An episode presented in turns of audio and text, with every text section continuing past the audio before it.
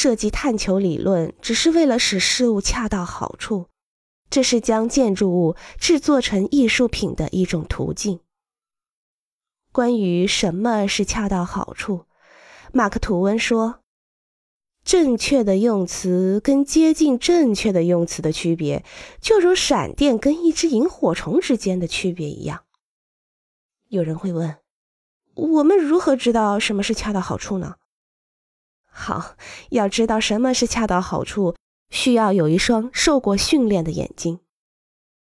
就像小提琴家的耳朵，可以使他知道他听到了恰到好处的声音。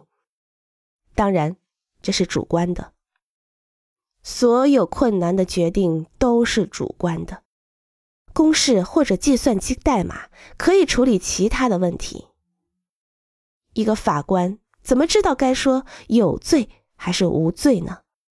这需要同样类型的过程。